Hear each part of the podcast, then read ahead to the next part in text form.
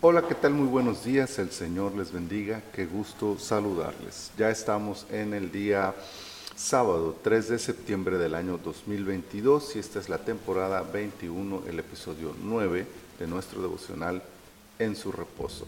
Esther, capítulo 9, versículo 22, dice, Como días en que los judíos tuvieron paz de sus enemigos, y como el mes que de tristeza se les cambió en alegría y de luto en día bueno, que los hiciesen días de banquete y de gozo, y para enviar porciones cada uno a su vecino y dádivas a los pobres.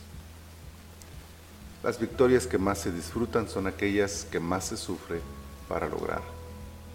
Habían sido días en desasosiego, incertidumbre y temor. La muerte se mecía sobre cada judío y no parecía haber camino de esperanza o salvación para la nación. Lo único que podían esperar era destrucción, sufrimiento y dolor. Y de repente, de la nada, sin siquiera haberlo sospechado o imaginado, mucho menos planeado o programado, las cosas comenzaron a girar a su favor. Se descubre que la reina es judía, el que había planeado la erradicación del pueblo muere y su lugar lo ocupa un judío, además sabio y prudente, y para colmo de bienes, el edicto nuevo les da una esperanza. Así que el día que antes estaba marcado para ser un día de dolor y muerte, se convirtió en un día de victoria. Aquella fecha que al pensar en ella les generaba tristeza, ahora traería alegría al corazón. La suerte echada para que sus enemigos se apoderaran de ellos, ahora solo produjo paz y seguridad a todos los judíos del imperio. Los pensamientos de luto que los atormentaban conforme se acercaba la fecha fueron cambiados por un día bueno, placentero y lleno de dicha. Gozo, felicidad y generosidad, unidad, todo lo que ni siquiera soñaban, emergió de la nada por la gracia divina que los protegió del mal y los llevó a un tiempo de victoria sin igual. Y es que no podía ser para menos.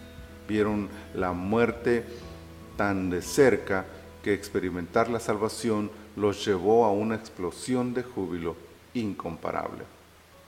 Solo aquellos que han vivido un momento así cuando conscientes del pecado y del castigo eterno que vendría como consecuencia del mismo, encuentran de la nada un puente de esperanza, una mano salvadora, una cruz que se yergue a su favor. Cuando somos perdonados, limpiados, salvados, restaurados, Solo entonces podemos dimensionar el gozo de tan espectacular día y únicamente así es posible entender la dicha que embarga los corazones que se saben rescatados de la muerte y colocados sin merecerlo en la vida que Jesucristo puede darnos. Hemos sido librados de la condenación de muerte que se levantaba sobre nosotros. La sentencia ha sido borrada, el perdón ha llegado, la salvación nos ha alcanzado ¿Existe acaso mejor razón que esta para hacer fiesta en el corazón?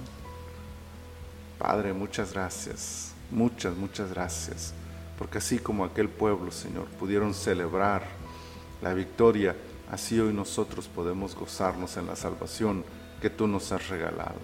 Muchas gracias, Señor.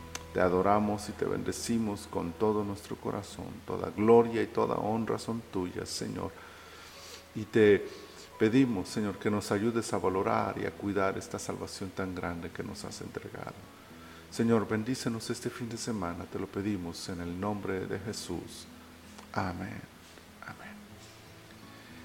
Mis amados hermanos, hemos llegado a un nuevo fin de semana y el Señor nos ha bendecido. Estoy seguro que este día y el día de mañana también el Señor nos acompañará.